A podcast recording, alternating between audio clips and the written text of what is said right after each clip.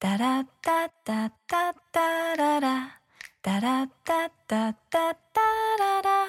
タラッタッタッタッララ。タタララタラタラタラダダ Salut à tous et bienvenue dans un nouvel épisode ou plutôt un nouveau chapitre. de notre podcast Le Thé Livresque. Le Thé Livresque, c'est Lola et Eline, deux lectrices passionnées qui vous parlent bouquins toutes les deux semaines, Et partage avec vous critiques, coups de cœur et actualités croustillantes. histoire de préparer le Thé Livresque le plus chaud de France. Vous retrouverez aussi lors de chaque épisode le Smart Tea. La chronique spécialisée de Sarah et qui est Smarties, C'est moi la journaliste de l'équipe. Et parce qu'on n'a pas choisi ce nom au hasard, Chaque chapitre se terminera par une petite dégustation de thé pour finir en beauté.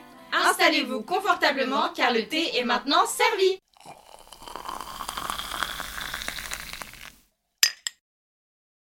Hello tout le monde Eh bien, mais je vous déteste. euh. Moi, je coupe pas. Je vous dis ça tout de suite, je vais pas couper, je m'en On fous. hein, Je vais pas couper. Bon, je vous explique. Et bienvenue dans un tout nouveau chapitre de notre podcast Le Thé Livresque. Bon, euh... Alors, c'est une introduction un peu catastrophique, mais on s'explique. Eline est blasée. voilà. Déjà, il faut savoir qu'Eline est extrêmement blasée. Aujourd'hui, cette grande dame a repris le travail et elle est fatiguée. Et c'est la première fois qu'on enregistre via euh, digital, de à distance. à distance. Euh, donc c'est une grande première, donc voir sa tête blasée via sa caméra était vraiment très très drôle. ouais, bah écoutez, Voilà. euh, très très drôle. Euh, du coup, euh, on fait un épisode, mais vraiment, j'avoue, je, je pensais que j'allais arrêter d'être blasée en enregistrant, mais pas du tout. Du coup, aujourd'hui, bah, on est à 3, comme vous avez entendu euh, Smarty se foutre de ma gueule. Et euh, on fait un épisode sur les M. On fait la troisième édition. Je pense que c'est possible que ce soit la dernière. Peut-être. Hein. Bah, Il sauf y a- s'il y a peut-être d'autres maisons d'édition euh, que. J'allais dire les internautes. Nos auditeurs ont envie de. Les théières Si jamais vous avez envie euh, qu'on parle d'une maison d'édition qu'on n'a pas encore mentionnée, euh, vous nous envoyez un petit message et vous nous dites Parle de cette maison d'édition Sauf s'il n'y a rien à raconter, vraiment. Là, par contre, ça... c'est un peu nul. Ouais. Après, on peut toujours faire un peu sur des ME euh, anglaises slash américaines, parce qu'en soi, toutes les trois, on lit quand même pas mal en C'est VO. vrai, c'est vrai.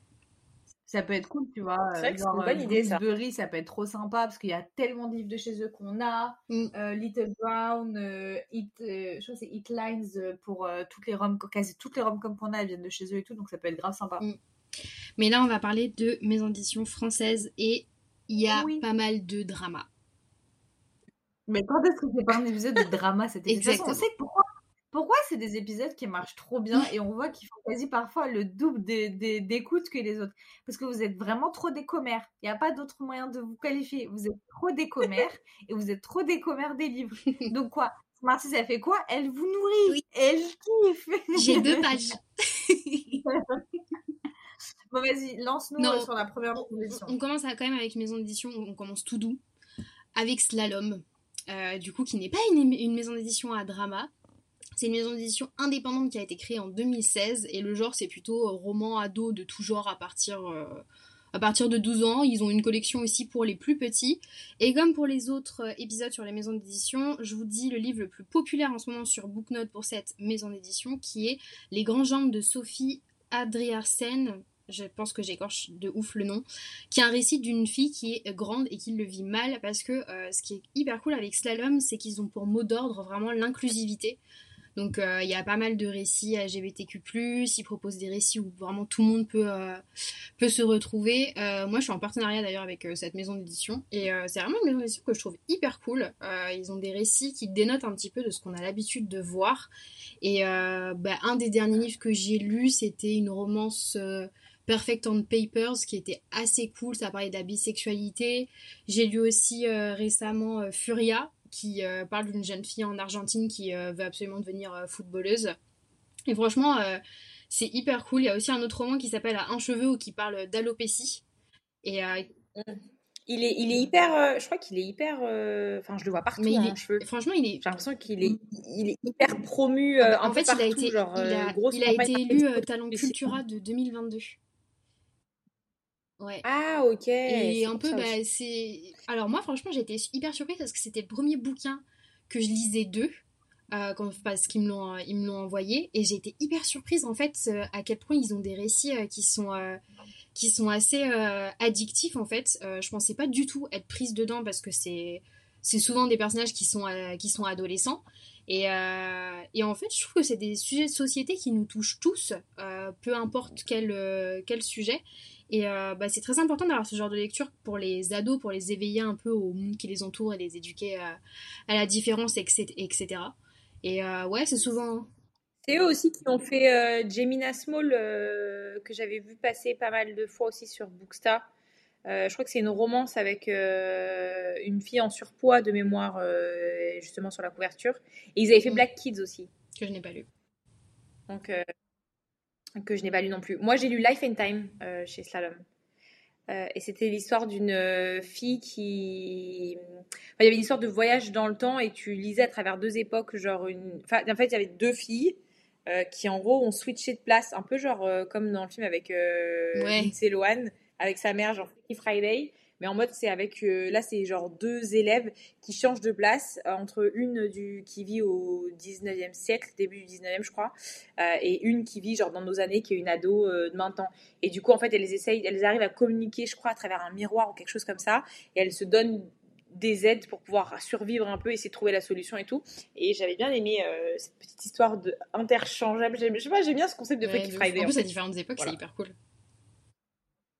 Ouais, c'était bah, c'était ça en fait. Chacune voyait les challenges que l'autre euh, avait dans son époque et c'est vrai que c'est intéressant. C'est vrai que pour le coup, Slalom, euh, je trouve que c'est bien qu'ils aient cette ligne directrice là. Et à chaque fois, c'est des sujets qui sont hyper intéressants pour des ados, etc. Je pense que c'est une bonne, euh, enfin, c'est une bonne maison d'édition à recommander sur certaines euh, lectures pour s'éveiller Ouais, au puis monde. je trouve qu'ils ont pas assez de. On n'en entend pas assez parler. Enfin, nous, sur, dans notre cercle de Booksta, euh, moi, je vois des gens qui en parlent, mais euh, je trouve qu'ils n'ont pas assez de reconnaissance pour une, euh, pour une maison d'édition. Après, c'est une maison d'édition indépendante et elle est très jeune, puisqu'elle a été créée en 2016 quand même. Donc, euh, donc c'est normal, mais bon, Ouais. ils font des traductions aussi et ils publient des, des auteurs français, ce que je trouve tout à fait honorable pour une maison d'édition indépendante. Mais vous voulez. Mais peut-être qu'avec peut-être qu'avec Arrange Cheveux qui est qui a été élu au prix Cultura et qui va être mis en avant dans les Cultura, bah potentiellement ça peut aussi amener à ce que la maison d'édition elle se développe et elle Ouais, gagne en visibilité. De ouf. Mais vous voulez passer au drama, je le sens. Eline elle est prête pour le Eline, drama. elle regarde d'une tête en mode dépêche-toi de finir, comme ça on termine l'épisode et je vais me coucher. C'est faux. La mytho Ok, on va parler de la maison d'édition Hugo. Non, en plus, même moi, j'ai des trucs à dire sur eux, là, je les aime pas Bah du encore, tout. encore eux, t'as des trucs à dire, meuf, t'es dans un épisode où on parle de maison d'édition. Bah, j'avais vraiment rien à dire sur Slalom, mais rien du tout. Ah, mais si tu n'as lu aucun roman Ouais, en d'eux plus, en soi, tu les même as pas. pas. Genre, euh, ce type de roman, en plus, young franchement, il n'y a rien. À la limite, un, un cheveu, à la limite, mais tous les autres, il n'y en a pas un seul où je me suis dit, ah, pourquoi pas? Même pourquoi pas, ça m'est pas venu à l'esprit. Donc, euh, Ouais, bah après c'est des sujets aussi qui Ouais, t'attirent pas forcément c'est pour pas, la c'est pas- euh, pas des trucs qui me. Genre, quand je regarde un reportage, genre dans Ça commence aujourd'hui, ça peut m'intéresser. mais en roman, ça m'intéresse pas du tout. Donc, bref, vas-y, on passe sur Hugo. Euh, donc Hugo, c'est quand même une grosse maison d'édition parce qu'ils ont plein de labels et c'est plutôt Hugo et compagnie. Ça s'appelle vraiment Hugo et compagnie. Et ça a été créé en 2005 et en euh, 2021, ils ont créé, ils ont euh, racheté, non, ils ont été rachetés par une autre maison d'édition dont on parlera juste après, qui est Glénat. Mais non À la tête des livres. Ah bah alors là. Mais ça, c'est le plot twist du siècle, Si, si, les gars. ils C'est ont le été plot rachetés twist par du. Ah ouais. Mais tu m'étonnes maintenant. Tout sens. cela. Mais, c'est, mais je suis choquée par ce que je viens d'apprendre. Parce que, bon, on va pas. Non, vous savez quoi Attendez encore un petit peu. Je pense que vous savez déjà de toute façon à quel point Glénat, c'est vraiment les chiens de la casse de, l'édition française, j'allais dire de l'éducation française. Mais à ce stade, très similaire. Le lapsus est assez révélateur. Donc, mais bon, bah, vas-y, continue. Comme ça, j'arrête de te, t'arrêter toutes les trois minutes. Ah, donc je disais qu'ils avaient quand même plein plein de labels. Donc euh, pour les genres, bah nous on va se concentrer évidemment sur la new romance parce qu'il y a Hugo New Romance pour la new, new romance, New Way pour le young adulte. Ils ont même un label sport depuis euh, 2022 et ils ont aussi Hugo Stardust qui a été euh, spécialisé en fantasy, mais en gros ils font de la romance. Et le livre le plus populaire en ce moment sur Booknode c'est After de Anatole. Et alors là, j'ai une, euh, j'ai une anecdote là-dessus. Euh, c'est comme ça en fait qu'ils se sont fait connaître dans l'édition. C'est grâce à After. Ils ont fait augmenter leur chiffre d'affaires de 89% avec ce livre. Euh, rien qu'avec Ouais, ça- qu'avec la sortie. Parce que ça a fait. euh, bah, après, After, je pense que tout le monde connaît quoi. Bah, en fait, c'est surtout qu'en plus, c'est le genre de livre qui a, qui a été un. Ça a super bien marché en livre et qui a ensuite a super bien marché en film. Ouf. Et c'était à l'époque où vous étiez tous des excités du cul. Donc forcément, bah ça parlait aux gens. C'est l'époque de 50 nuances degrés. Eh, vous pouvez, tu peux continuer à, à te secouer la tête, Lola, c'est la vérité. Les gens, ils voulaient que lire des livres comme ça. Et c'était carrément, j'avais lu un article, je crois, sur State. De toute façon, euh, quand je- à chaque fois, quand je dis quand j'ai lu un article, mais c'était il y a longtemps, c'est sûr, c'est sur State. On dirait, C'est il sûr, n'y avait pas euh, journal à ce moment-là. Ça n'existe pas. Le monde a fait faillite. Et après, ils sont revenus. et genre, et ils racontaient, c'était genre le mom porn ou je sais pas quoi. Ils, a- ils avaient Ah un nom. oui, je m'en souviens. Genre 50 nuances degrés, Anne After, que des trucs comme ça. Les gens, ils voulaient que lire des livres de cul. C'était leur délire. Donc forcément, bah oui, hein, ça fonctionne. Enfin, les gens, les gens, t'as pas lu 50 nuances degrés, toi? Si moi j'ai. Eh ben attendez, parce que moi aussi je suis une gigabolos, faut dire les trucs. Moi, moi, dis- pourquoi moi je crois que je vais pas dire Moi je dis quand je suis une bolos. Moi j'étais, c'est même pas juste une petite bolos, moi j'étais une super grande bolos. Moi à la base, j'ai lu euh, 59 degrés parce que je voyais les gens qui disaient ouais, retelling de Twilight. Moi ça, ça déjà ça m'avait eu. De ouf. Ça, J'étais en mode comment ça peut fonctionner cette histoire? C'est un vrai retelling de hein. C'est enfin un retelling. On s'entend inspiration genre euh, comme Akotar, c'est une inspiration de La Belle et la Bête, tu vois. Et au final, intéressant de voir les choses comme ça parce qu'on voit à quel point la relation entre Edouard et Bella elle est grave toxique. et en mode, et surtout des gens ils disaient ouais c'est un pervers narcissique, patati patata. Moi j'étais curieuse, tu vois. Moi j'étais en mode mais c'est quoi cette histoire? C'est pas ta copine, elle commence à kiffer en fait les histoires? Après je me suis dit t'es vraiment une gigabolos, j'ai lu les trois tomes. Franchement je suis une gigabolos quand j'y repense. Franchement, je les ai pas lus, mais j'ai vu les deux premiers films, je crois, Ah ouais. au ciné. Et franchement, cette façon de défendre sa femme, I was like,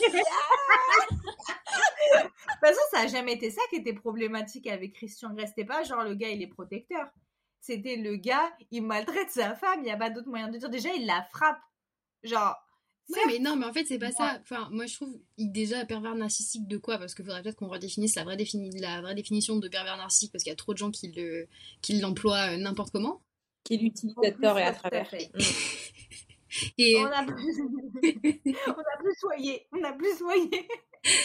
et euh, mais en plus, genre, moi, tu vois, genre, je me souviens que 50 nuances de Grey, quand je l'ai lu, c'était vraiment parce que c'était un peu chaud et que. euh, et Ça que. faisait frétiller, Smarties. Hein?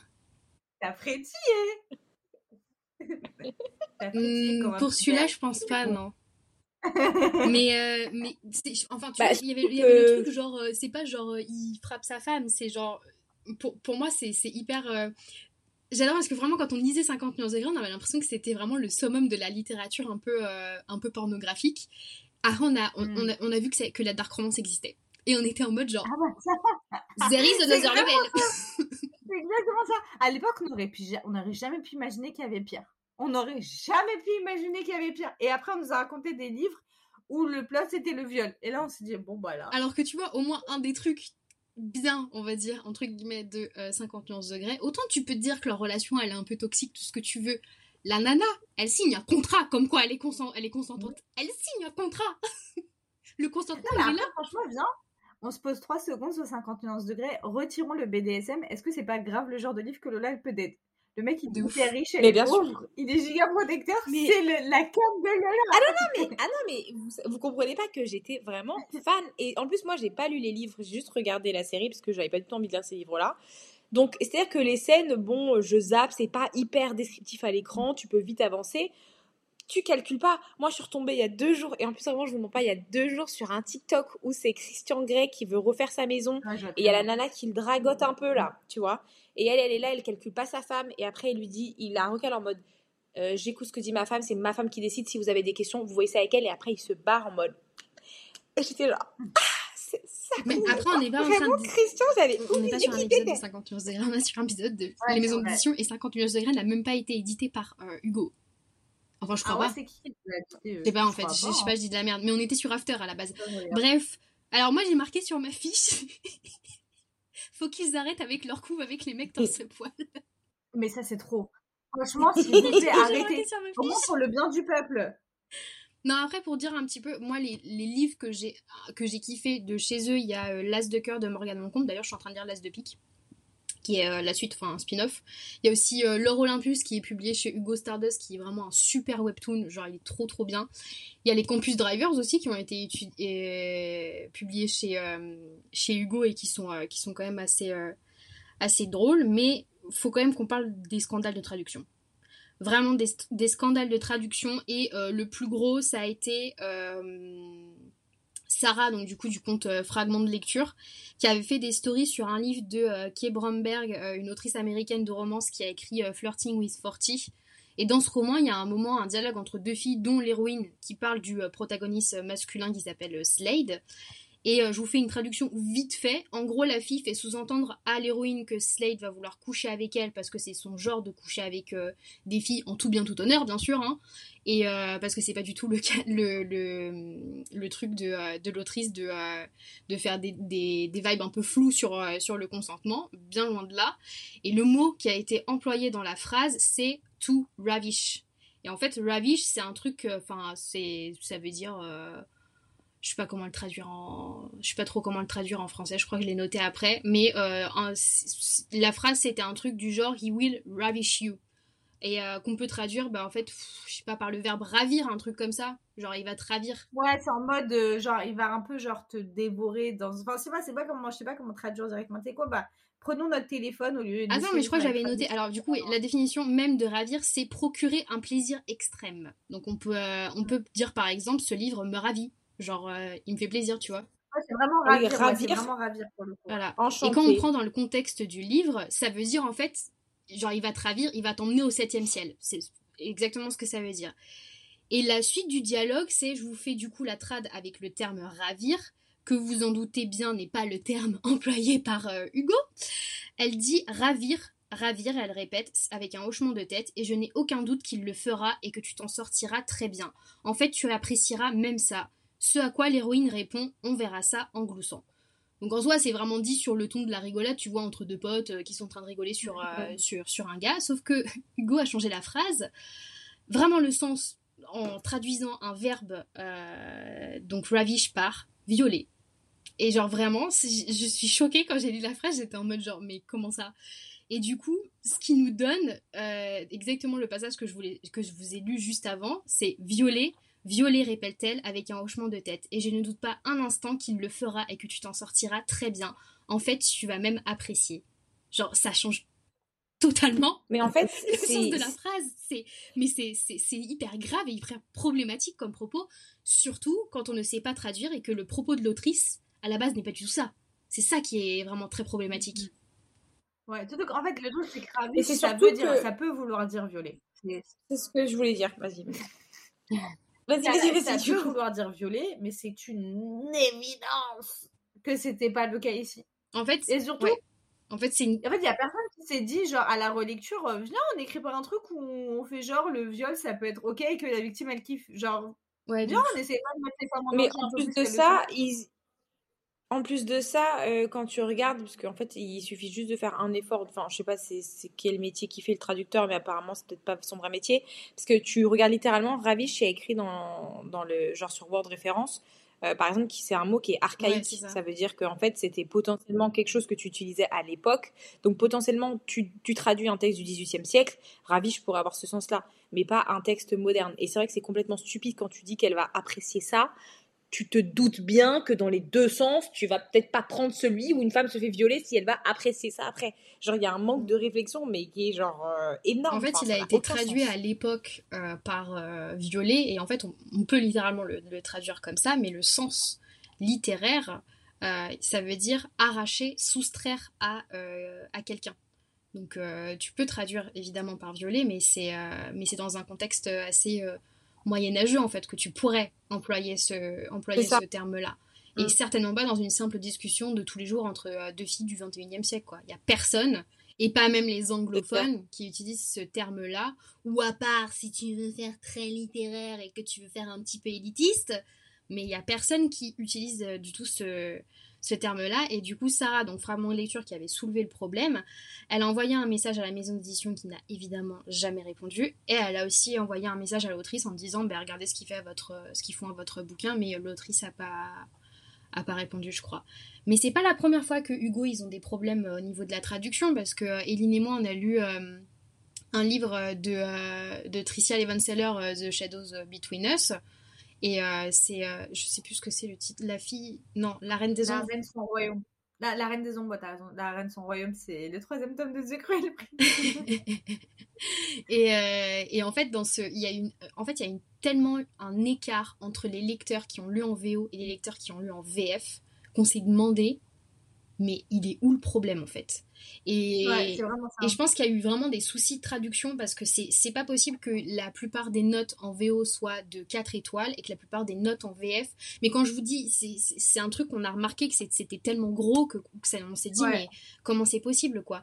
Et euh, je crois qu'il y a euh, Axel du compte euh, Le Tiroir à lecture qui a, qui a switché en fait au bout d'un moment parce qu'au début elle kiffait pas du tout sa lecture. Et elle a dit genre non euh, moi je vais essayer de switcher en VO et moi je lui avais envoyé un message et elle m'avait dit mais en fait ça n'a rien à voir. Genre vraiment la traduction elle est mal faite. Et euh, c'est des petits mots ou alors c'est des syntaxes qui sont complètement changés euh, c'est que des trucs comme ça. Et, et c'est pas la première fois que Hugo ils ont des problèmes de ouais des problèmes de traduction. Ouais. Moi, ça, la même chose pour moi, c'était avec L'Anti-Lune de Miel de, de Christina Loren. En fait, moi, c'est un roman, mais de toute façon, on l'a lu toutes les trois, non? Ouais. Enfin, tu l'as lu, c'est ce livre. Toutes les trois, enfin, on a grave kiffé. C'est, moi, c'est vraiment une de mes romances. Bref, c'est, j'ai passé un moment de lecture avec ce livre. Déjà, j'étais pété de rire du début jusqu'à la fin. Et même, c'était un roman que j'ai trouvé trop, trop, trop cool. Moi, c'était quasiment un coup de cœur pour moi. Et à chaque fois que je voyais des retours de français, c'était toujours la catastrophe. Et chaque fois, les gens disaient que c'était pas drôle. Et en fait, là, je me suis dit, moi, je suis pas quelqu'un qui rigole à tout n'importe quoi quand même. moi, j'ai un humour de qualité. non, mais voilà, non, mais quand même. C'est genre, euh, je suis pas une beauf. Et les gens disaient, c'est un humour beauf. Et là, je me disais, alors là, ça, je refuse. C'est archi golerie. Genre, vraiment, c'est archi golerie. Et les gens rigolaient pas. Et en fait, c'est là où j'ai commencé à me dire, mais Hugo, vous traduisez comment vos livres, bande de, bande de petits copains? Ah, mais c'est Hugo qui a bah fait l'antilune de miel. C'est toujours eux, frère. Dès qu'il y a un ah. problème de traduction, c'est pas toujours eux, en vrai. Qu'est-ce que je raconte? On a bien vu sur ce podcast qu'ils n'étaient pas les seuls. euh, mais c'est ouf. Et en vrai, pour le coup, notamment avec euh, cette histoire de Ravishu Violet You, là, je commence à me demander si c'est pas. Violet You Je commence à me demander si c'est pas un choix, en fait. Genre, si. Enfin, moi, c'est ça qui m'inquiète, c'est que dans la maison d'édition, comme dans tous les. Dans tous les trucs, ils ont la capacité de pouvoir influencer les gens. Et quel est le choix que tu fais? Quand tu choisis de traduire ça comme ça, genre pourquoi tu fais ça? On dirait que tu sais pas que ça va influencer. Enfin, on, dirait les femmes on souffre pas assez en fait de des agressions sexuelles, des trucs. Les gens, les violeurs pensent que les femmes elles apprécient le viol. Enfin, je pense pas qu'on puisse dire, je pense pas qu'on puisse dire qu'ils le fassent consciemment parce qu'il faut quand même garder le bon soupçon. On sait pas ce qui se passe dans la maison d'édition. Tu sais pas qui c'est qui prend la décision de garder ce verbe là. Tu sais pas. Euh, enfin, nous on sait pas là qui est le traducteur, mais on peut le trouver facilement ou la traductrice. Euh, mais euh, je pense pas. Ça me semble un peu gros de dire, tu vois, qu'ils le font, qu'ils le font limite exprès. Euh, moi, j'essaie quand même de garder le bon soupçon, mais en fait, il faut, faut, vraiment se demander s'ils font pas par Google Trad, tu vois, plutôt.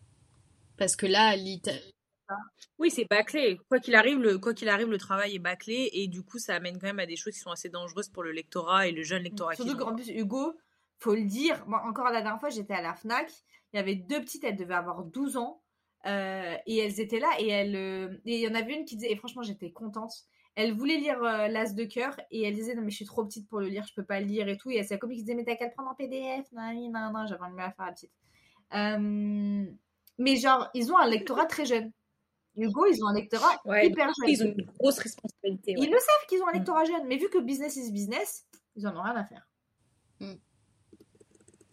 Je déteste voilà je vous le dis, je vous déteste. Voilà. Je pense que c'est des trous de balle. Toujours, toujours dans la, toujours dans la demi-mesure. Mais bien, c'est que quand elle va réécouter l'épisode, elle va être en mode genre Ah oui, c'est vrai, j'ai dit ça. Bah non, mais je sais que j'ai dit que je trouvais que c'était des trous de balle. Oui, je trouve que c'est grave. Moi, je le dis, de toute façon, moi, je, je continue à penser que c'est des trous de balle, hein, franchement. Et il y a un moment, les gens, ils vous. Enfin, je sais pas, genre, la moindre des choses, quand tu te rends compte que tu as fait une dinguerie sur un livre, c'est de le corriger. Genre, de Saxus, on peut leur dire ce qu'on veut. À la fin de la journée, quand ils ont été call-out sur J. Christophe qui parlait trop mal des juifs, ils ont changé. Ils ont réédité le- les bouquins pour pas avoir, pour pas maintenir cette faute. Là, il y a un autre roman qui est sorti qui s'appelle L'amour de A à Z. C'est une romance musulmane. La traduction sur le nom de la femme du prophète sallam, euh, que la soit sur lui, elle ils ont traduit sa femme en disant la, sa maîtresse. Alors c'est son épouse. À parler bien. Ils ont été call-out. Ils ont modifié. Pourquoi ils modifient pas? Ah ouais, j'ai pas, j'avais pas ah, vu ça raté, t'es pas dans les petits papiers. Mais genre, ils changent les gens. Pourquoi vous vous changez pas? Enfin, genre, c'est quoi, ça va vous faire quoi de changer de toute façon? Vous avez il un moment où le livre il va arrêter d'être édité. Vous avez qu'à changer en fait à l'édition. Au lieu de laisser des trucs où les- où on dirait que c'est ok de violer les gens là. Ah, moi je suis genre, j'ai aucune tolérance avec ça. Franchement, je les déteste, j'en ai rien à faire. Je les déteste, voilà. Je continue à dire, je les déteste. Bon, euh, sur cette bonne note. Sur cette bonne note, nous allons passer à Gléna. Ah bah alors eux, bah alors eux, Oh là Je détestais Alors là, euh, Hugo, alors les gars, mais quand moi je vous dis que Gléna, vraiment, genre, si je pouvais. Genre, ouais, vous voyez les trucs où on peut taper avec une batte de baseball, euh, les trucs dans les magasins pour se défouler et tout, là. Les endroits. Et ben, franchement, je pense que je pourrais imaginer Gléna. Mais, mais quel imaginer, j'ai envie de brûler leur maison d'édition. En fait, on va pas se mentir. Je, je- pour, moi, pour, moi, pour moi, cette maison d'édition, elle est Ouais, criminelle. Je vais pas vous. Voilà, je vais dire les termes. Pour Mais moi, elle est ce qui a été publié, C'est littéralement ça en plus. criminel. C'est criminel. C'est même pas nous qui abusons. Bah oui, fois, en plus, c'est ça. Et puis, attends, avant qu'on commence à rentrer sur le sujet Bastien Vives, est-ce qu'on peut revenir sur le sujet d'il y a, c'était quoi, un an Deux ans, deux? ouais. Euh, Attends, viens, d'abord, je fais la ans, présentation de la maison d'édition quand même. que j'allais dire. Vas-y, vas-y, vas-y, pardon. Du coup, c'est une maison d'édition qui a été fondée à Grenoble en 1969 par Jacques Glénat et ils sont spécialisés du coup dans la bande dessinée pour ceux qui ne le savent pas. Ils font aussi des mangas, des beaux livres et des livres jeunesse. Ils ont un très large catalogue parce qu'ils ont plusieurs collections, mais aussi des filiales que euh, telles que euh, Vendouest. Donc Vendouest, on connaît, euh, on a vu tous les trois Amelia Woods par exemple. En 2021, ils ont du coup racheté euh, Hugo Publishing. Et le livre le plus populaire en ce moment sur Booknote, c'est Le bleu est une couleur chaude, donc du coup qui est la BD qui a été à l'origine de l'adaptation euh, du film La vie d'Adèle. Euh, et du coup, moi j'ai dans ma note j'ai mar- j'ai marqué direct affaire Bastien Vives et j'ai genre trois pages. Mais alors, il y avait, Ouais. avant l'affaire Bastien Vives, il y a eu, il y a donc environ deux ans, euh, une affaire sur euh, une BD qui était giga Ouais. raciste. Lola, euh, tu sais en plus que ta story, t'avais fait une story et c'est la première fois qu'on s'est parlé. Ouais. Mm. Ouais, c'était sur cette BS que je réagisse à, à ta Ah. story? Et sauf que le truc, c'est que je me rappelle plus du nom de la BD. Euh, C'est je me rappelle plus du nom de la problématique. BD. Ah, C'est problématique. Bon, bah, je- écoutez, je continue Bah, de chercher. Ce matin, alors déjà, introduit le Je problème pense que vous avez compris que c'est pas une, forcément une très maison d'édition qu'on porte dans nos cœurs, mais euh, moi je pense qu'il y a quand même des auteurs qui sont, il y a des bons auteurs qui sont édités par Glénat. Et je pense que tu peux, on peut pas résumer genre juste euh, euh, des, des certaines BD qui sont hautement problématiques et qui pour le coup sont vraiment criminelles et c'est euh, et euh, ils ont une affaire au cul hein, d'ailleurs euh, et euh, parce qu'ils éditent euh, ce genre ce genre de BD mais euh, il y a quand même des BD que nous, on a aimé en plus. hein. Euh, Il y a euh, bah, les BD Lou, c'est édité par, euh, par Glénat. Euh, Il y a les BD, euh, moi, que j'ai trop kiffé, Bergère Guerrière, qui sont, euh, qui sont vraiment, euh, elles sont trop cool, ces BD. Euh, Il y a, bah, comme je disais tout à l'heure, édité par euh, Vendouest, qui est une filiale. Euh, Il y a euh, Amelia Woods, qu'on a, lu, euh, qu'on a lu toutes les trois. Et je pense qu'on on peut pas résumer euh, la maison d'édition et mettre tout- tous ceux qui travaillent pour cette maison d'édition dans le même bateau. Parce que t'as des t'as des des auteurs mais t'as des auteurs qui peuvent pas faire euh, qui peuvent pas forcément être euh, être édités par quelqu'un d'autre parce qu'ils ont euh, peut-être qu'ils ont un contrat d'édition ou je sais pas quoi. Et enfin c'est dur en tant qu'auteur que tu te dis bah ta BD elle est déjà éditée chez eux t'as un contrat. Est-ce que euh, t'as envie finalement de dire bah non je casse mon contrat et en fait ma BD elle sera lue par personne? Tu vois ce que je te Bah, en même temps, est-ce que tu as envie de te dire que tu es édité par une maison d'édition qui promeut la pédophilie? Franchement, ouais, pardon, personnellement, t'as pas de race pour moi, j'en ai rien à faire. Encore, t'es en contrat, tu savais pas qu'ils faisaient ça avant, aujourd'hui, t'es pieds et poings liés. Franchement, Miskin, j'ai grave de la peine pour toi. Maintenant, tu fais le choix, t'avais la possibilité d'être édité, auto-édité, n'importe où édité. Tu choisis toujours d'aller chez Glénat parce que tu penses que ton succès et le fait que tes BD soient lus par des gens est plus important que le fait de faire couler cette maison d'édition. Je suis désolée, tu n'as pas de race. Tu n'as aucune race. Vraiment, tu es une personne sans race. Donc, euh, non. Pour moi, ton talent, tes ambitions personnelles ne peuvent pas. euh, en fait, il reste quoi dans la vie? Dans ce cas-là, on se dit, parce que moi j'ai des rêves, c'est pas grave si mes rêves, je les fonde sur euh, de la merde. Bah non, en fait, c'est. On a tous une responsabilité dans, sur Terre. Et la responsabilité de ces auteurs-là, notamment, en fait, eux, ils ont la, la capacité de faire couler Glénat. Si plus aucun auteur ne veut être euh, édité chez eux, Glénat coule. Il y a un moment, Mm. c'est une réalité. Donc, euh, enfin, ils choisissent parce que leur art est plus important pour eux que le reste. Bah, écoute, c'est ton choix. Moi, personnellement, en plus, moi, ce genre de choix, je l'ai eu dans ma vie. Moi, dans ma vie professionnelle, j'ai bossé pour une boîte que je trouvais merdique. Des, vraiment des, des, des, des trucs que je trouvais graves. Qu'est-ce que j'ai fait Je me suis taillée. Bah, et pourtant, j'étais giga bien payée. Quand je vous dis giga bien payée, des salaires euh, presque euh, des 10K. Et bah, je me suis quand même taillée. Donc, euh, franchement, faut arrêter au bout d'un moment. Ouais, je pense qu'il y a, c'est toujours le sujet de fond, c'est que l'argent c'est le nerf de la guerre, et qu'en étant édité, en faisant le choix conscient malgré ces affaires-là d'être édité chez eux, bah tu soutiens quoi qu'il arrive de façon financière, euh, tu permets à la maison d'édition de vivre, et du coup tu participes, euh, même si c'est dans un, de façon indirecte, tu participes à ce qu'ils font. Donc euh, c'est vrai que pour moi. pour moi, si effectivement tu es déjà engagé dans des trucs, bon, tu es déjà engagé dans des trucs, et, mais à partir du moment où tu es en désaccord profond avec ce qu'ils font, soit tu l'exprimes publiquement, et au moins tu te les mets à dos, et peut-être qu'ils vont arrêter ton contrat, mais au moins pour moi, tu as la responsabilité déjà de t'exprimer publiquement là-dessus, et de dire que t'es pas OK, et aller plus loin si tu as la possibilité, effectivement, de changer maison d'édition, parce que pour moi, pour moi, ça va trop loin. En fait, c'est en fait, c'est- c'est-à-dire que autant. euh, on a parlé de beaucoup de maisons d'édition, beaucoup de choses problématiques, que ce soit la Martinière, que ce soit Hugo, que ce soit de Saxus, tout ça. Mais là, pour moi, Glénat, c'est un step Bah oui. au-dessus. C'est que ce qui s'est passé, c'est c'est- c'est c'est ce que je dis, c'est criminel. C'est pour moi cette maison, elle aurait dû être mais maison d'édition avec ce qu'elle a publié, elle devrait passer devant un, un tribunal. Je comprends même pas que ce soit pas encore euh, le cas. Enfin, si, Bastien Vives, il est, euh, il Bah, a en fait, été on va- accusé là. pour du revenir un petit peu dans-. Pour euh, revenir un petit peu dans... J'ai j'ai écrit tout ça. Tout ça. Euh, pour revenir un petit peu du coup sur l'affaire Bastien Vives qui a fait énormément de bruit l'hiver dernier, il faut savoir qu'il a été invité au festival d'Angoulême de 2022, donc festival d'Angoulême qui est euh, le plus gros festival de BD, euh, de BD en France. Et en fait, le festival voulait honorer son travail avec une exposition du coup sur ses travaux. Certains de ses travaux prônent la pédopornographie et mettent en scène des relations sexuelles avec des mineurs. On a notamment Petit Paul qui a été paru en 2018 où un petit garçon né avec un pénis d'une taille énorme et est convoité par toutes les femmes de son entourage avec qui il finit par avoir des euh, relations sexuelles. Ce petit garçon a 10 ans. Voilà. Euh, et ce n'est pas la seule œuvre euh, qui met en scène ce genre de relation, on passera. Et c'est pour ça que quand il a été annoncé invité d'honneur quand même euh, à Angoulême, il y a grand nombre de personnes qui se sont insurgées euh, contre sa venue, à juste titre, car il si lui démentait totalement avoir des tendances pédophiles et défendait plutôt une certaine euh, liberté d'expression, il, a eu, il y a eu au même moment des discours qu'il a tenus qui ont refait euh, surface, où il dit Bah oui. notamment, vu, là, franchement, ouvrez les guillemets, je cite, Vu que je ne peux pas faire d'inceste dans la vraie vie et que je n'ai pas de grande sœur, je fais ça dans mes livres. À quel moment? À quel moment? Mais à quel moment?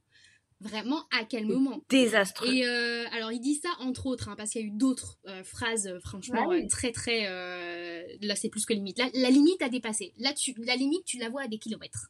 Euh, Ah, il y a eu d'autres phrases, etc., qui a été publiées sur un forum qui sont vraiment dans la même vibe, parce qu'il a eu un... Il y a eu un forum, je me souviens plus comment il s'appelle, où il avait un pseudo, mais il était, euh, il était très connu en fait sur, euh, sur, euh, sur ce forum et il disait des trucs mais assez horribles, genre Et on, et on sait, sait que c'est lui, hein, c'est avéré que c'est lui. Et il y a Ouais. notamment eu une autrice de BD qui s'appelle Emma. Vous avez déjà sûrement vu ses dessins parce que ça circulait pas mal à un moment sur les réseaux sociaux, notamment sur Facebook, où elle parlait de la charge mentale, du sexisme, du patriarcat, etc. Donc c'était en 2017. Ouais, je me rappelle. Et en fait, elle a, enfin, c'est elle vraiment qui avec ses dessins qui sont, qui sont assez, enfin, c'est des dessins qui sont assez simples, mais où elle, le propos est très fort. Et elle a écrit une BD justement sur la charge mentale. Et euh, ben, euh, c'était à l'époque, euh, après il y a eu MeToo, etc. C'était vraiment à l'époque où euh, on parlait sur les réseaux sociaux, tu vois. Où les femmes euh, libéraient un petit peu la parole sur les réseaux sociaux. Et elle, elle a fait tout un truc sur la charge mentale. Et moi, je me souviens avoir lu, enfin avoir vu ses dessins genre, sur les réseaux sociaux et me dire, mais en fait, genre, putain, c'est. Enfin c'est trop vrai quoi, genre être une femme c'est dur quoi. Et euh, elle a pris la parole en faisant un post du coup euh, l'hiver dernier où elle parle de sa BD et de Bastien Vives qui a très très mal pris qu'une femme s'attaque au fragile ego de l'homme. Et en réponse à la BD d'Emma, il a donc publié La décharge mentale où des jeunes filles de 10, 15 et 18 ans ont des relations sexuelles avec un homme adulte. Un homme adulte qui est invité par un couple d'amis à séjourner chez lui et il est invité à avoir des relations sexuelles avec, les, avec leurs filles. Genre c'est n'importe quoi. Euh, et dans, un, dans, un, dans son poste, en fait, dans son post, Emma, elle a mis aussi des. euh, donc, l'autrice de la bande dessinée, elle a mis aussi des screens de Facebook où Bastien Vives la harcelait sous ses publications. Mais euh, en fait, il a notamment commenté, et attention, parce que franchement, là, le propos, il est très très violent. Il a dit, je cite, J'aimerais qu'un de ses gosses la poignarde et qu'il fasse une BD sur comment il l'a poignardé et qu'il se fasse enculer à chaque like. C'est horrible, mais vraiment c'est horrible. Et c'est pas le seul commentaire, hein. je vous épargne les autres où il dit qu'il voudrait tuer ses gosses et tout, bref, c'est... Franchement c'est un appel, enfin, il y avait un vrai appel à la haine, mais là c'est plus que la haine, c'est genre il appelait au meurtre. hein. Il disait tellement genre euh, j'ai envie que ses gosses ils meurent et tout. Et il y a plein plein plein plein plein de commentaires comme ça sous, euh, sous ses posts, donc du coup... Mais Quoi surtout que même, même dans ces commentaires-là, c'est pas j'ai enfin c'est j'ai envie que ces gosses. Enfin et, et, d'aller- et quand- il parle d'aller se faire euh, enculer en parlant de gosses, enfin c'est toujours c'est un vrai Mm. détraqué sexuel profond, c'est c'est toujours là présent dans ses dans ses messages. Même là quand il fait du harcèlement d'une femme adulte, il est obligé de ramener la sexualité et avec des enfants même dans ses insultes. Mais ce, mec franchement, franchement, je vous jure que ça me met mal rien que d'écouter ces trucs-là. Genre vraiment, ça- me fout à bout. Mm. Ça me fout à bout. J'ai vraiment envie qu'il brûle sur un bûcher. Genre Et bah, vraiment, du je coup, ça a fait vraiment beaucoup de bruit l'hiver dernier parce que tout le monde s'est insurgé euh, contre sa venue euh, et qu'on l'honore. euh, nous y Nous compris. y compris. Ah hein. bah et il y a notamment deux associations de protection de l'enfance qui ont porté plainte. Et du coup, depuis janvier là, euh, 2023, il y a une enquête préliminaire qui a été euh, ouverte contre Bastien Vives, mais aussi contre Glénat. C'est pour ça que nous disons que Glénat est une, euh, est une maison d'édition criminelle. Ils ont littéralement une enquête au cul euh, pour avoir édité du coup les livres de Bastien Vives. Et c'est pas genre juste une enquête en mode genre euh, ça pourrait être, tu vois, genre des, des, des fonds cachés, genre des comptes offshore ou des trucs comme ça. Là, on parle de pédocriminalité quand même. On peut pas dire que eux sont responsables et sont pédophiles, mais par contre, on peut dire qu'ils font l'apologie et qu'ils prônent euh, la pédophilie. Et ça, c'est un fait. C'est totalement un Ah bah fait. Euh, donc voilà, c'était un petit résumé de euh, l'affaire Bastien Vives. Euh, si vous ne connaissiez pas, maintenant vous connaissez et n'allez surtout pas regarder ces bandes dessinées, vous n'allez surtout pas acheter ces bandes dessinées. Mais surtout, ce qui m'a, ce qui m'a vraiment foutu à bout, c'est qu'on a vu. Mais après, de toute façon, je vais pas rentrer dans ce sujet-là, mais en France, on, on aime trop défendre les pédophiles et Ah, protéger ça. la pédophilie, ça me rend ouf, mais je vais pas rentrer là-dedans. Mais quand je vois les tribunes de défense pour Bastien Vives et Glénat qui ont été publiées, parce que du coup, Angoulême a annulé. Mais alors, il faut savoir aussi que c'est, enfin, c'est incroyable.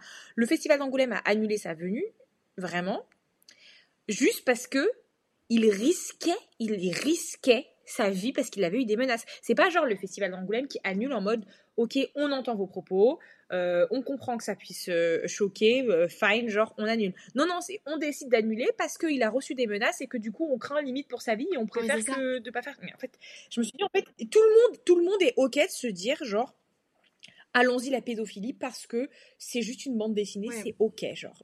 Enfin, je je trouve ça lunaire. C'est juste que je, je trouve ça Mais lunaire. À quel moment la, en France C'est sous couvert de la liberté d'expression. Mes frères, la liberté d'expression, ce n'est pas ça. la liberté d'expression, ce n'est pas ça. Et, euh, et vraiment, enfin, ce qui était très choquant, c'est que, ouais, c'est qu'ils n'entendent pas, en fait, vraiment, parce que, vous, en fait, je pense qu'ils ont supprimé, il me semble qu'ils ont supprimé certains de leurs posts, euh, notamment, enfin, un festival d'Angoulême, euh, où justement, il y avait l'annonce de Bastien Vives, et il y avait des gens qui commentaient, bon, tout le monde était euh, vraiment en PLS, etc. Et, et en fait, quand ils ont annoncé dans un communiqué qui, qui, qui, qu'ils annulaient sa visite pour sa sécurité, j'étais vraiment en mode. Mais la sécurité des enfants, en fait, qui sont violés par des grandes personnes, vous faites comment? Parce que vous êtes responsable de ça, vous véhiculez ce message-là. Donc là, en fait, la sécurité de qui? La sécurité de qui vraiment? Et euh, bah, c'est pour ça qu'il y a eu des associations euh, du coup de protection de l'enfance qui, euh, qui ont totalement, qui sont totalement insurgées contre contre sa venue. Et, euh, et je pense qu'en fait ça a été un peu un mal pour un bien, tu vois, qu'ils soient invités. parce que en fait, ça a permis, parce que ces œuvres-là, en fait, elles datent quand même de 2018. Genre, c'est pas nouveau. C'est pas nouveau. Ouais, elles sont vieilles. hein. Et, euh, et en fait, ça a permis de mettre en lumière un peu cet artiste. Enfin, cet artiste, c'est un très grand mot. Ça a permis de le mettre en lumière et de que tout le monde s'insurge en fait contre lui et de voir en fait ces œuvres qui sont ignobles. Et c'est pour ça qu'après il y a eu des plaintes et que ça et, du coup il y a une enquête maintenant qui est qui est ouverte parce que l'enquête elle est ouverte pas pour sa venue à Angoulême, elle est ouverte pour euh, justement ses BD et, euh, et sur Glénat qui édite ses BD. Donc euh, peut-être qu'ils ont bien fait au final de l'inviter comme ça, il peut pourrir en prison, j'ai envie de dire. Quoique de, entre vous, vous et moi, il va absolument rien lui arriver à Bastien Vives. Enfin, la réalité des faits, c'est qu'en France, on aime bien ce genre d'œuvre. Enfin, euh, c'est. Il y a un truc de la protection de la caricature, ou, enfin, je veux dire, Charlie Hebdo, il y a, et je vous parle pas des, des attentats et trucs comme ça, mais il y a une protection des euh, œuvres, et je mets vraiment des grosses guillemets, parce que c'est pas parce que c'est un dessin sur un papier que ça doit être érigé euh, à un sens euh, sacré, mais il y a, un- il y a- les- pour la France, c'est sacré de pouvoir insulter les gens, de pouvoir faire ce genre de trucs. C'est sacré. Après, C'est un droit. Après, il faut savoir vraiment quand la BD elle est sortie, par exemple Petit Paul en 2018, à la suite de ça, il y a des enseignes qui ont refusé de le publier. Genre, euh, il y a des enseignes qui sont, c'est pas du tout dans leur catalogue, tu vois. Et ça depuis 2018, ils ont pas attendu le festival d'Angoulême. hein. Mais la Fnac, euh, on les attend toujours, hein, parce que ça va, ça va vite pour enlever un, pour enlever un, un petit jeu de société d'extrême gauche euh, antifasciste qui a été publié là en deux jours, c'est fini. Ah par contre Petit Paul, euh, c'est sacré. Mais juste euh, pour re- revenir sur sur Glénat, en 2021 du coup ils avaient aussi annoncé la sortie en mars d'une BD donc que j'ai retrouvée qui s'appelle Niala.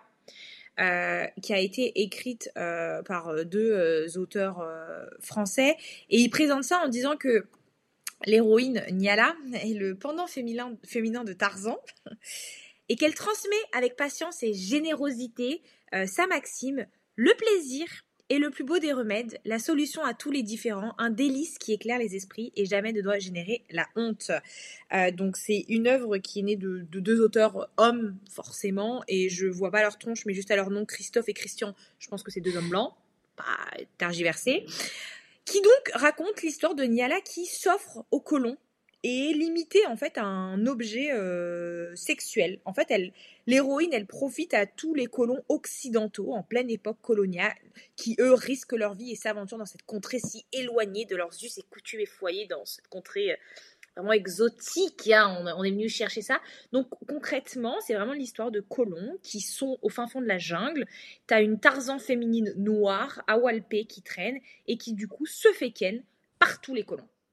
Voilà, c'est le concept de la BD, genre. Et eux, ils sont là en mode oui, oui, gna gna gna, c'est une histoire érotique et leur mot préféré transgressive parce qu'on aime bien transgressif euh, qui euh, pour eux en fait sont euh, volontairement une un- une parodie des BD colonialistes des années 50 mais en fait à, à quelle heure?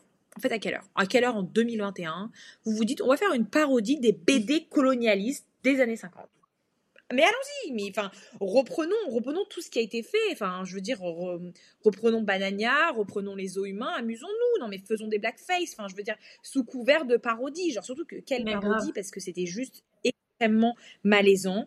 Euh, c'est raciste. euh, c'est, enfin, il y a rien, il y a rien, il y a rien qui va. Il y a, rien qui va. Euh, c'est hyper fétichiste en plus pour, bah, il y a une vraie fétichisation de la, femme noire. Donc c'était giga problématique. Et à cette époque-là, quand j'avais vu ça et j'avais vu les extraits des dessins et tout, je me suis dit, mais en fait, mais. En plus, que, en plus, quand on sait historiquement ce que les femmes noires ont vécu pendant les colonisations, et même femmes noires et même femmes de d'autres euh, minorités ou d'autres pays colonisés, tu vois, par les colons, Mm. en fait, c'est juste, vous pouvez pas, en fait, faire ça et, et montrer une femme qui, qui vit toute seule dans la jungle et qui se donne par plaisir aux colons. Enfin, c'est juste, c'est problématique, mais de A à Z, et ça m'a foutu les nerfs quand j'ai vu ça. Bastien Vives, c'est encore pire parce que là, il y a le côté pédophile qui a un truc, mais c'est le summum. Mais je veux dire, à quel, enfin, on voit que ces hommes, enfin, je sais, je, sais pas qui, qui publie ces trucs, mais c'est, quoi, c'est rempli de détraqués sexuels, euh, cette, cette maison d'édition. J'ai envie d'extrapoler, mais c'est pas possible d'avoir que des choix aussi catastrophiques, aussi catastrophiques. Ou alors c'est toujours le même et dans ce cas-là, virez-le et faites quelque chose. Mais franchement, moi, ça me, moi, je comprends pas que cette maison d'édition, elle existe encore. Enfin, pour que même que, que personne personne la boycotte. Enfin, je vois pas trop de boycott. Les gens sont là en mode euh, oui, oui, bah ok, trop contente d'être partenaire Glénat, euh, trop contente. Moi, franchement, j'ai envie de dire, genre, faut les boycotter. Il faut pas leur donner un seul Mm. centime. Genre, un seul centime, ils devraient pas l'avoir carrément. Je voulais lire une BD, j'avais vu en, en librairie. J'ai vu que c'était Glénat. Je me suis dit, bah, tant pis, je vais aller chercher chez Dracou. J'en sais rien, je vais trouver mon bonheur. Mais pour moi, c'est typiquement. euh, on devrait boycotter cette maison d'édition avec autant de ferveur euh, qu'on boycotte euh, euh, Zara quand on n'a rien à faire des Ouïghours ou qu'on boycotte Amazon parce que pour X et Y raisons, parce qu'Amazon il y a trop de raisons pour les citer. Enfin, je, sais pas. Je, pour moi, ça se. Enfin, franchement, je vous lance un appel dans le podcast. Boycottez-les. Vraiment, faut plus leur donner d'argent. Ils sont criminels. Ce qu'ils font, c'est trop problématique pour qu'on continue à leur filer de l'oseille. Vraiment, je, vous promets, genre, il faut qu'ils. L'argent, je l'ai dit, c'est le nerf de la guerre. C'est le, le nerf de tout. Il y a que ça qui marche.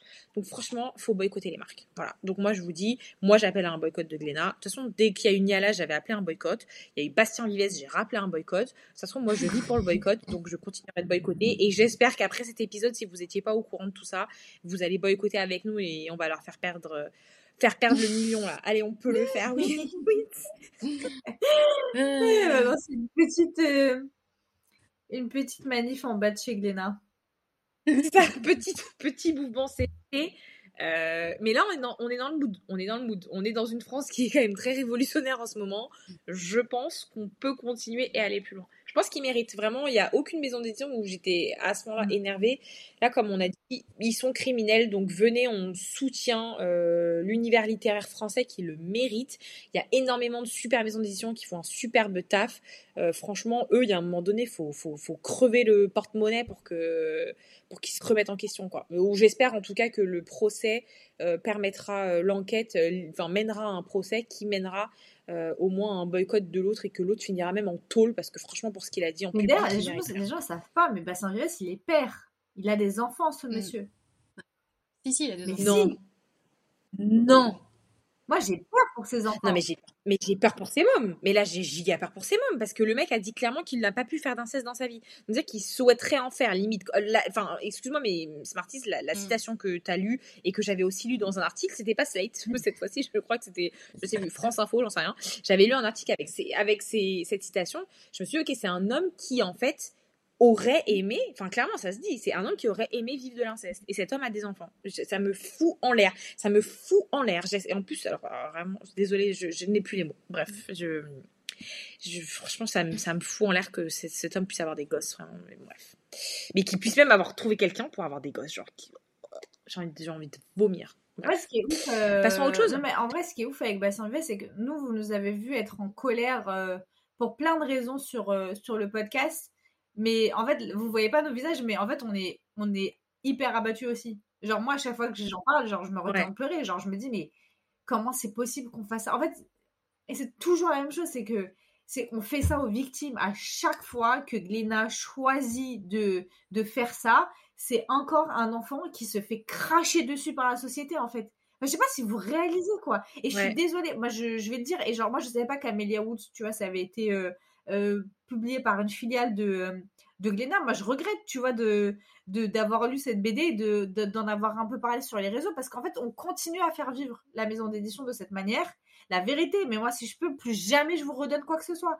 Et là, en fait, dans un sens, ça se trouve des détraqués, là. Je sais pas s'il y a des détraqués qui écoutent notre podcast. Et franchement, si vous êtes détraqués, j'appelle la malédiction de Dieu sur, sur votre tronche. Mais, mais vraiment, j'ai en plus avec beaucoup de sérieux. Mais si ça, ça se trouve, il y a des détraqués qui vont dire ah, vas-y, ça a l'air lourd cette petite BD, on va aller acheter. Mais tout le reste, boycotter, les amis, c'est pas dur. Arrêtons de faire comme s'il n'y avait pas d'autres BD qu'on pouvait lire. Faut arrêter, tu vois. Mais du coup, juste pour que tout le monde sache, donc ça veut dire que Glénat, donc il y a Glénat, il possède Ouais. Hugo. C'est-à-dire, vous achetez donc Hugo tous en les- soi. euh, Oui, en soi, t'achètes Hugo, tu soutiens euh, Glénat. Et du coup, est-ce qu'il y a d'autres maisons d'édition que Glénat a racheté ou il y a que Hugo? Euh, je sais plus, mais ils ont beaucoup, beaucoup. de- Enfin, ils ont quand même beaucoup de filiales. En fait, c'est facile de boycotter Glénat. Euh, c'est vrai que on peut pas forcément savoir que Glénat a racheté un tel Bah ou un tel. Donc en fait, c'est comme euh, c'est comme quand moi je boycotte. Oui, non, mais en plus, euh, racheter, ça veut dire. Enfin, racheter, c'est tu vois, par exemple, enfin, les. Je veux dire, Hugo, c'est toujours les éditeurs de Hugo. Tu vois ce que je veux dire? Oui. Ils ont juste été rachetés. Oui, mais ce que je veux dire, c'est que en finançant Hugo, bah indirectement tu finances Glénat, non? Du coup. C'est la maison mère. Enfin, tu vois, euh, Lola et moi. C'est la enfin, maison mère. Fun fact, Lola et moi, maintenant, on bosse dans la même boîte parce que visiblement, c'était pas assez de faire toute notre vie ensemble. Bah, déjà, la boîte dans laquelle on bosse, elle a racheté une autre boîte, mais maintenant, la boîte qu'ils ont rachetée, elle est fusionnée avec la nôtre, tu vois. Après, là, il n'y a pas de fusion, mais c'est juste que. C'est ce que j'allais sortir comme exemple, quand je disais tout à l'heure. Par exemple, je n'achète pas les trucs qui sont testés sur les animaux. Donc, par exemple, il y avait Yves j'achète pas. Mais j'achetais Léa Nature. Mais du coup, quand j'ai su que Léa Nature avait été rachetée par Yves Rocher, de mémoire, je crois que ça, bah, en fait, je me suis dit, je vais arrêter d'acheter Léa Nature parce qu'en fait, si j'achète Léa Nature, je donne de l'argent et du coup, cet argent va financer Yves Rocher, tu vois. Du coup, là, j'ai l'impression que c'est un peu le Ouais, même. peut-être, ouais. Après, c'est... Après, je comprends que ce soit dur, tu vois. S'ils ont 15 millions de maisons Ouais, d'édition, enfin, euh, j'entends, tu vois. Et au moins, commencer par boycotter Glénat en tant que tel, déjà. euh, 80% des, des, des romances qui sont sur le marché. Après, après j'allais dire un truc, mais là, je me suis dit, nous, on est là, on voit tous ces trucs sur les maisons d'édition françaises, mais ça se trouve, aux États-Unis, en Angleterre, il y a les mêmes délires. Mais je pense dans Et en toutes fait- les. Partout, en fait. Vraiment, dans toutes les entreprises de n'importe quoi, en fait, de n'importe quel secteur, tu as des détraqués, dans n'importe quoi.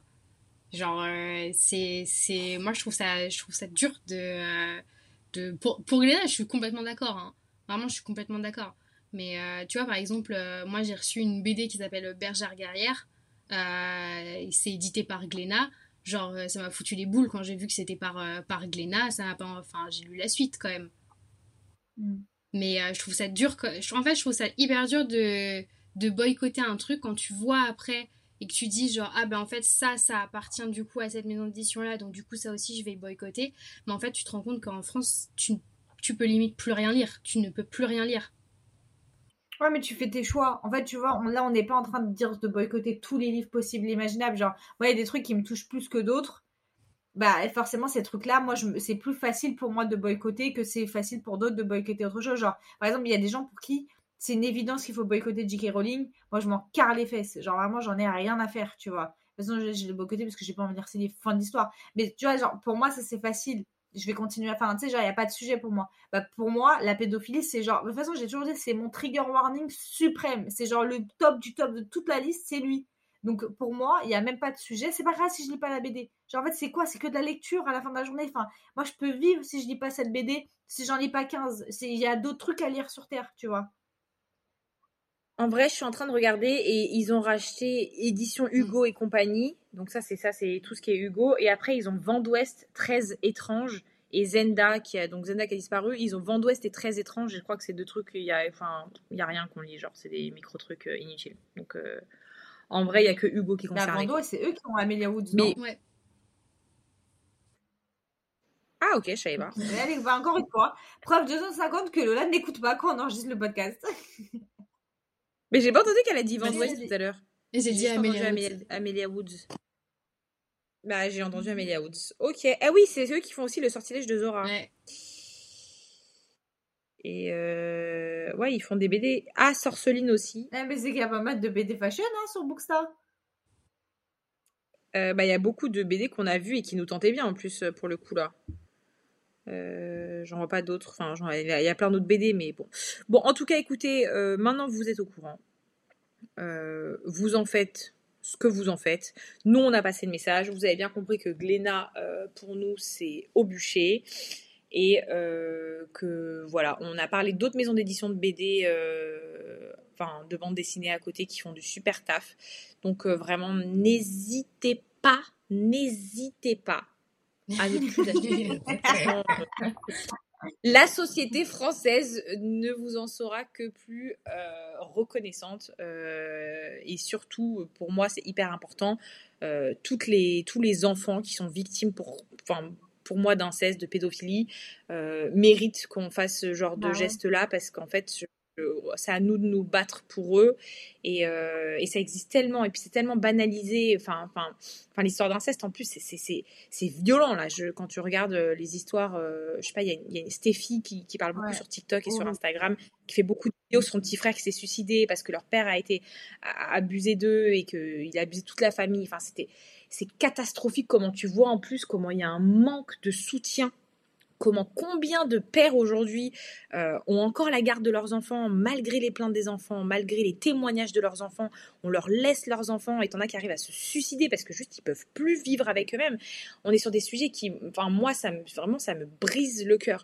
Donc par respect pour pour toutes ces victimes là, on peut pas continuer de soutenir une maison d'édition qui qui, qui, qui s'en carre la tronche et qui leur crache dessus euh, tous les jours en, en défendant corps et âme ça sous, sous couvert de liberté d'expression, euh, c'est minable. Voilà, c'est minable. C'est mon mot de la fin. Euh, N'hésitez pas si vous voulez qu'on change de, de maison d'édition pour passer sur un sujet un peu plus Mais on euh, en a une joyeux. Je sais pas si Deux. On en a une autre Mais il y a, Ah ouais, vas-y, il y a vas-y, lance. Hachette et Robert Laffont, mais je pense peut-être Robert Laffont, on pourra le faire. euh, Je sais pas. Une autre, une autre. Oui, en plus, c'est toi, Eline, qui voulait te parler de collection R, je sais pas pourquoi.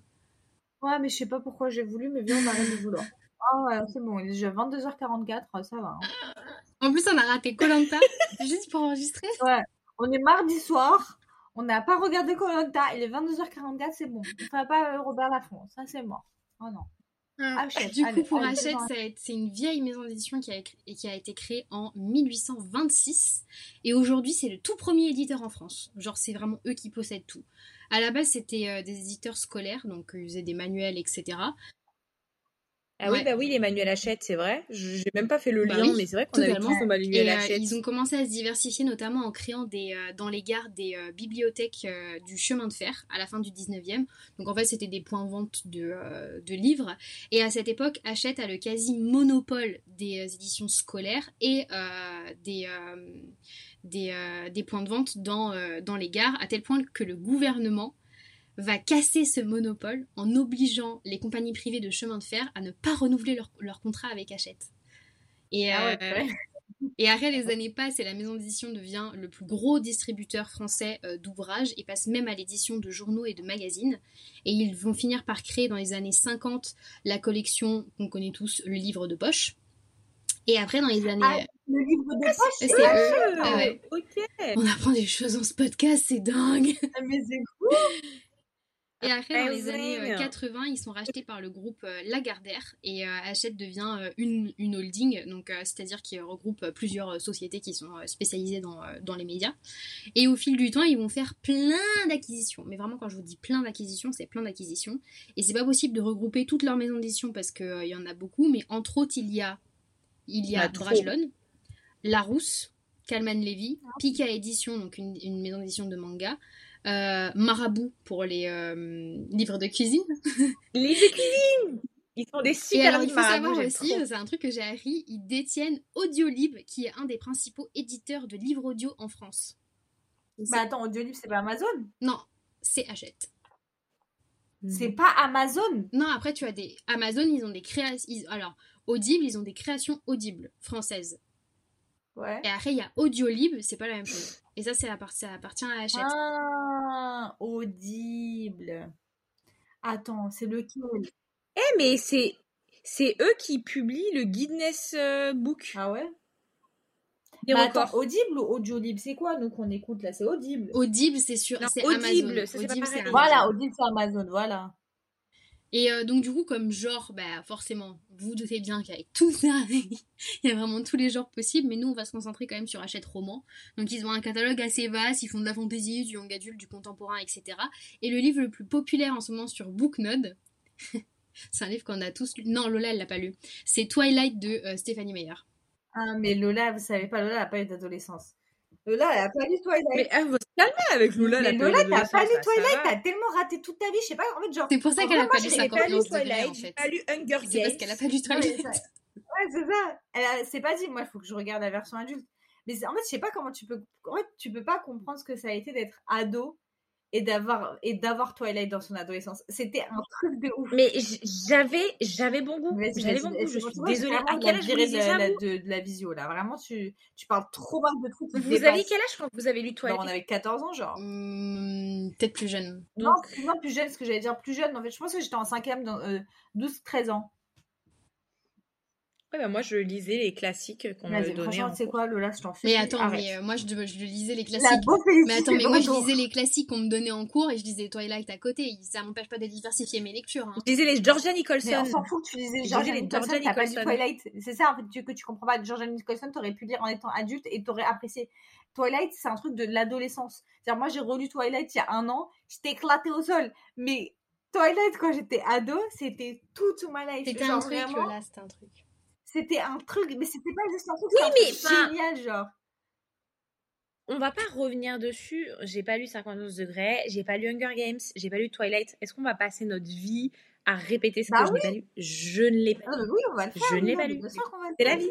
Et je, je ne vais pas le lire Bah, de toute façon tard. parce que de toute façon c'est éclaté Ah oui, bah, tu vas pas revenir sur un vraiment, truc que lu- qu'on on a tous lu il y a plus de 10 ans, parce que maintenant t'es plus vieille. Et puis, excuse-moi, je n'étais pas intéressée par les vampires. Ça n'a jamais été ma cam. Ça n'a jamais été ma raté, vibe? Moi, j'étais plutôt team Harry Potter. Ouais, ok? Mais Harry Potter, t'as lu Harry Potter il y a 5 ans, donc arrête de faire ce s'il te plaît. En plus, c'est vrai que je les ai lus quand j'étais euh, déjà, euh, Giga déjà en toujours faire l'ancienne, c'est giga mytho. C'est vraiment, est-ce qu'on peut revenir sur les les ai lus il y a plus de mensonges, s'il vous plaît?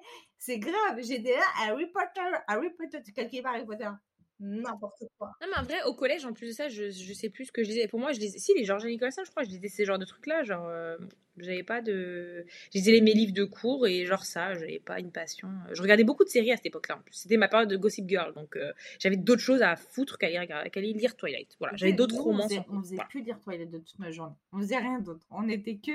Par contre, est-ce que, franchement, bref, Bon, bref. oui, vas-y, bref, vas-y, c'est vrai que t'as raison. Revenons, revenons sur le sujet principal qui est Hachette, qui a d'ailleurs édité notre super copine, Clara Hérault, qui a sorti son roman Nos plus belles années. Oui, c'est ça, ça. je me suis pas trompée. Oui, c'est ça. Tu, viens de le finir en plus. Et donc voilà, on est quand même. Tu viens de le finir. en De plus. Ouais, je viens de le finir et je lui ai donné la note de 4,25 sur 5. C'était une super bonne lecture. Je suis très ravie et c'est très, euh, très, très, très euh, objectif. Pas du tout subjectif pour info. Je note toujours avec beaucoup de subjectivité.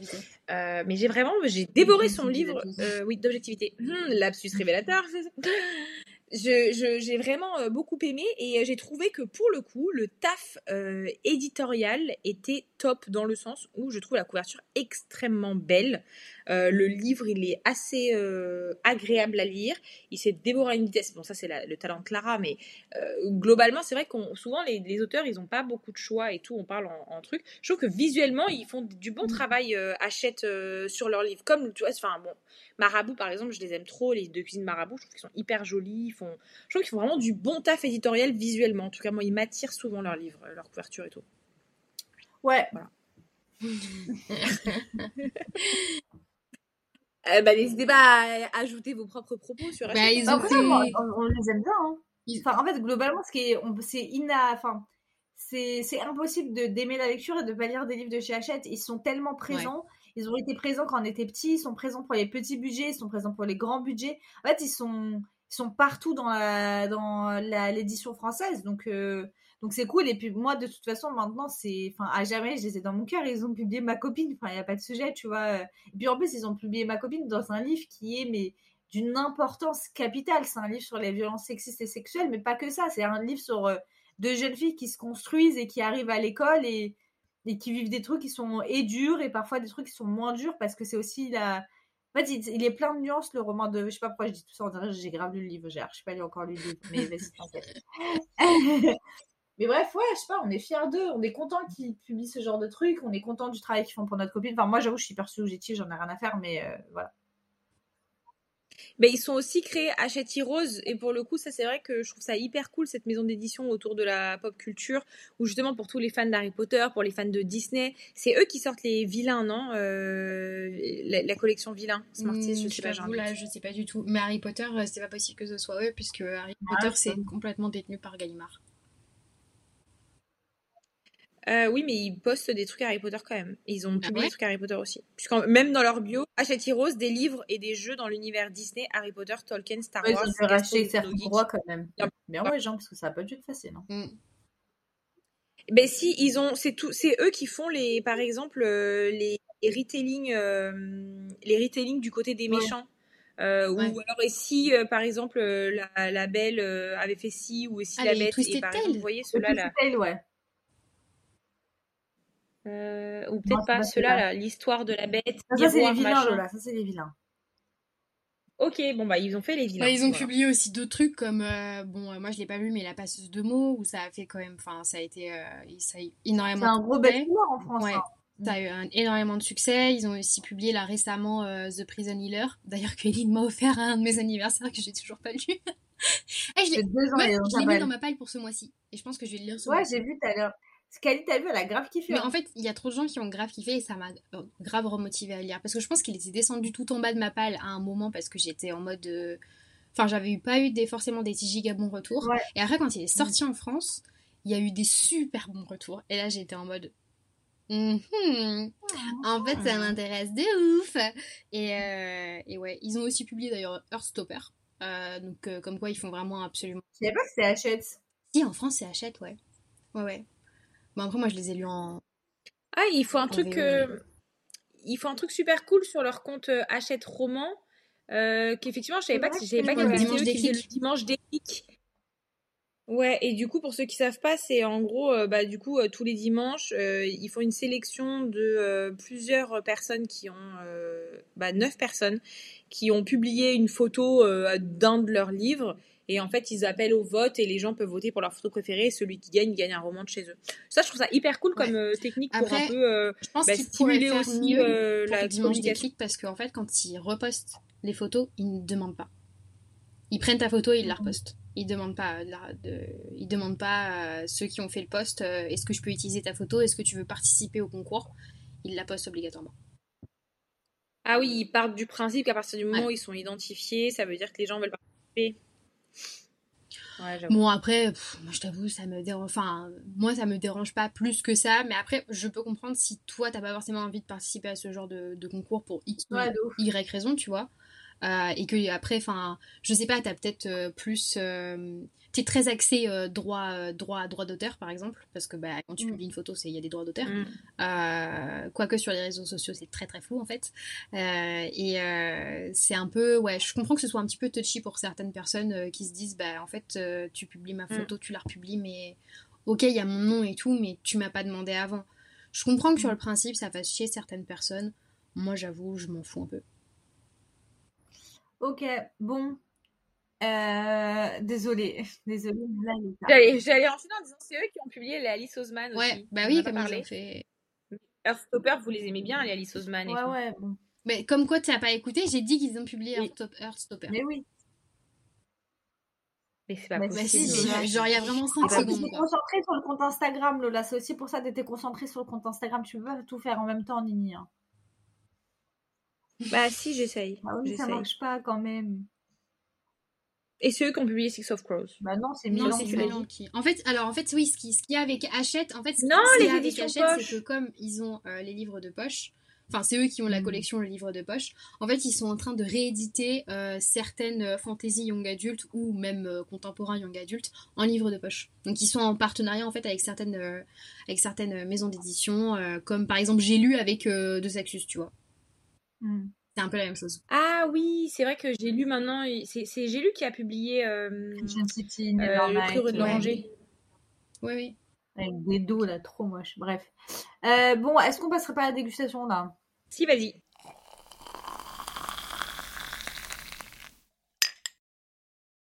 Bon, du coup, on a la flemme de boire le thé. Du coup, on va pas boire le thé, mais on l'a déjà bu. Donc, c'est pas grave. C'est chaotique. Non, en fait, faut qu'on vous explique. Faut vraiment qu'on vous explique. Voilà. Parce que vraiment, en fait, Eline est très très chiante pendant cet épisode. Mais vraiment très très chiante. Parce que Eline, quand elle est fatiguée, elle est, c'est une enfant de 5 ans. Voilà, vraiment, c'est une enfant de 5 ans. Je boude. Vous voyez vraiment la personne chiante. Détestable. Détestable. Vraiment, non, en fait, le, truc, c'est que euh, comme c'est moi qui fais la dégustation, parce que c'est un thé que Eline et moi, on a déjà, on a déjà goûté, euh, on s'est dit, au lieu de euh, nous prendre du temps, comme il est déjà quand même 23 heures, euh, au lieu d'attendre que le thé il infuse, etc., on va direct vous parler du thé. C'est pas grave, vous aurez juste pas les bruits de bouche. Euh, et, euh, et on va quand même vous parler du thé qui est du coup le euh, pomme d'amour de chez Daman. Eline, est-ce que tu as par hasard la fiche Moi, moi, j'ai même une petite anecdote. Moi, la première fois que j'ai bu ce thé, je me souviens très bien, j'étais à Angers avec nos copines, les mange-livres, que vous connaissez bien maintenant sur le podcast, et j'avais super froid, et on s'était assis sur une terrasse. Et donc, j'ai vu Pomme d'amour, j'ai dit, il n'y a même pas de sujet. Il n'y a même pas de sujet, c'est toi que je te choisis. Vraiment, il n'y avait pas de sujet dans ma tête. C'était mon choix, c'était ce thé. Et euh, personnellement, ça a toujours été un peu une déception ce thé. Je vous explique pourquoi. Alors, quand on parle de ce thé, on nous dit quoi? Mélange de thé noir au délicieux arôme de pommes caramélisées cuites au four, rehaussé d'une pointe de marasquin, une tasse à la saveur du fruit compoté délicieusement préparé. Bah moi, je trouve qu'il mentent. C'est faux. Moi, je trouve pas. Moi, je trouve qu'on sent pas du tout assez la pomme d'amour. Genre, euh, on sent le thé noir, on sent Oui. un truc sucré, évidemment, mais je, moi, je retrouve pas du Ouais, tout mais le goût de la après, pomme tu vois, moi, je trouve que si on avait vraiment ce truc encore beaucoup plus sucré, ce serait écœurant. Mais, ouais, mais je sens même pas la pomme, moi. Hmm, je comprends. Euh, À un moment, ça s'appelle pomme d'amour, à minima. Et je trouve que je demande Mais tu pas sens pas le truc un peu caramélisé? Moi, je le sens quand même. Bah, caramélisé. Ah, Je sens le côté très sucré de la pomme d'amour euh, chimique, tu vois. Mais c'est tout. Genre, je sens pas le truc pomme d'amour. En fait, je sens pas la pomme. Et c'est vu que je sens pas la pomme, alors que je me sentais, je me disais, bah, je vais sentir la pomme. J'étais déçue. Et en plus, je l'ai offert à ma sœur. Je l'ai rebu récemment, il y a quelques semaines. J'étais redéçue. Vraiment, ça, ça a jamais arrêté de me décevoir. The Deception Never Ends. Ah, mais never ends, là, vraiment, never ends. hein. Après, il n'y a pas de dégueu, hein. C'est un bon thé, hein. Après, je dis pas, il est pas bon. Il est bon. C'est juste que quand tu me dis pomme d'amour, à quoi je m'attends à votre avis? Bah, une pomme d'amour, voilà. Aussi, c'est pas parce que t'es blasé en ce moment que. Non, franchement, j'ai toujours été hyper virulente de ce thé parce que j'ai toujours été hyper déçue. Genre, vraiment, tu sais, moi, il y a un moment, on me dit pomme d'amour, je me dis, en fait, c'est surtout que je me suis dit, j'ai eu des attentes. C'est ça mon problème, j'ai eu des attentes. Et j'ai une attente de pomme d'amour, ce qui est normal, genre, je demande pas la lune. C'est normal. C'est vrai que l'attente muffin à la myrtille, tu vois, du thé du dimanche. C'est ça. on l'a, tu vois. On, on sent, on se dit, ok, muffin à la myrtille, incroyable. On boit, ok, la myrtille, incroyable. C'est vrai que si tu n'as pas cette promesse, forcément, tu vas, quoi qu'il arrive, être sur une pente descendante à la dégustation. Mais après, euh, il Après, peut être très bon quand même. même, hein. Enfin, euh, fine. Bah, moi, j'arrive pas à être objectif. Il faudrait que je le reboive. Je vais le reboire et après, je te dirai peut-être 4 étoiles. En vrai, peut-être. 3 3.9 plus possible. Mais possible. 3,97. Allez. Allez, je vous le donne, je vous l'accorde. En fait, il y a un livre qui aurait été parfait avec ce thé. Voilà. C'est Once Voilà. Upon a Broken Heart de Stephanie Gerber. Parce qu'il y a un personnage dedans qui s'appelle Jax, qu'on croise d'ailleurs dans, euh, dans Caraval, qu'on vous conseille de lire avant Once Upon a Broken Heart. hein. Et, euh, et en fait, ce personnage, déjà, il mange tout le temps des pommes, mais aussi il sent la Tout pomme. le temps. Ouais, il est tout le temps. Le gars, il graille tellement tout le temps des pommes que quand je lis ses, ses livres, j'ai toujours envie de manger une pomme. C'est un truc. Moi, j'aime même pas les pommes, mais il m'a fait kiffer les pommes. Et je vous jure que ça, c'est vraiment hyper vrai. Genre, il- il- Non, mais j'ai vraiment envie de manger. des- J'ai envie de croquer dans une pomme comme Max et croquer. Elle veut croquer, tu vois, j'étais sûre. Elle veut vivre l'expérience to the fullest. Il faut qu'elle oui, croque parce dans que la pomme. tu. Stéphane Gerber, elle a tellement une plume hyper genre visuelle que j'ai, parfois j'ai l'impression d'entendre le bruit de Jacques qui croque dans la pomme. J'ai envie de manger une pomme là. C'était automatique. Ah, bon, allez, est-ce qu'on clôturerait pas cet épisode? Allez. Bon, c'était un plaisir, mine de rien, quand même, d'enregistrer. On espère vraiment que le son est bon. Mine de rien quand même. Là. T'as fait la gueule pendant tout le podcast. T'as été vivante C'est pas vrai, j'ai rigolé. J'ai rigolé. Morale de l'histoire, nous ne lancerons plus d'enregistrement d'épisodes avec Mademoiselle Hélène à 21h30 un soir de semaine. Nous avons compris que c'est nous, nous avions un personnage un peu différent de- du personnage auquel nous nous attendions. Nous aussi, nous ça. sommes finalement sur une déception. La promesse d'avoir Eline n'a pas été tenue. Nous avons eu Eline Ronchon. On va te mettre 3,95 ce soir. Moi, je, moi, je trouve que dès que vous avez la possibilité de me faire, vous me faites, mais après, à bon entendeur, moi aussi. Donc, euh, on est bon. Je peux pas vous, je peux pas vous reprocher, moi aussi. Bon, bref. Allez. À bientôt pour une prochaine tasse de On thé. vous fait des bisous. puis, bye.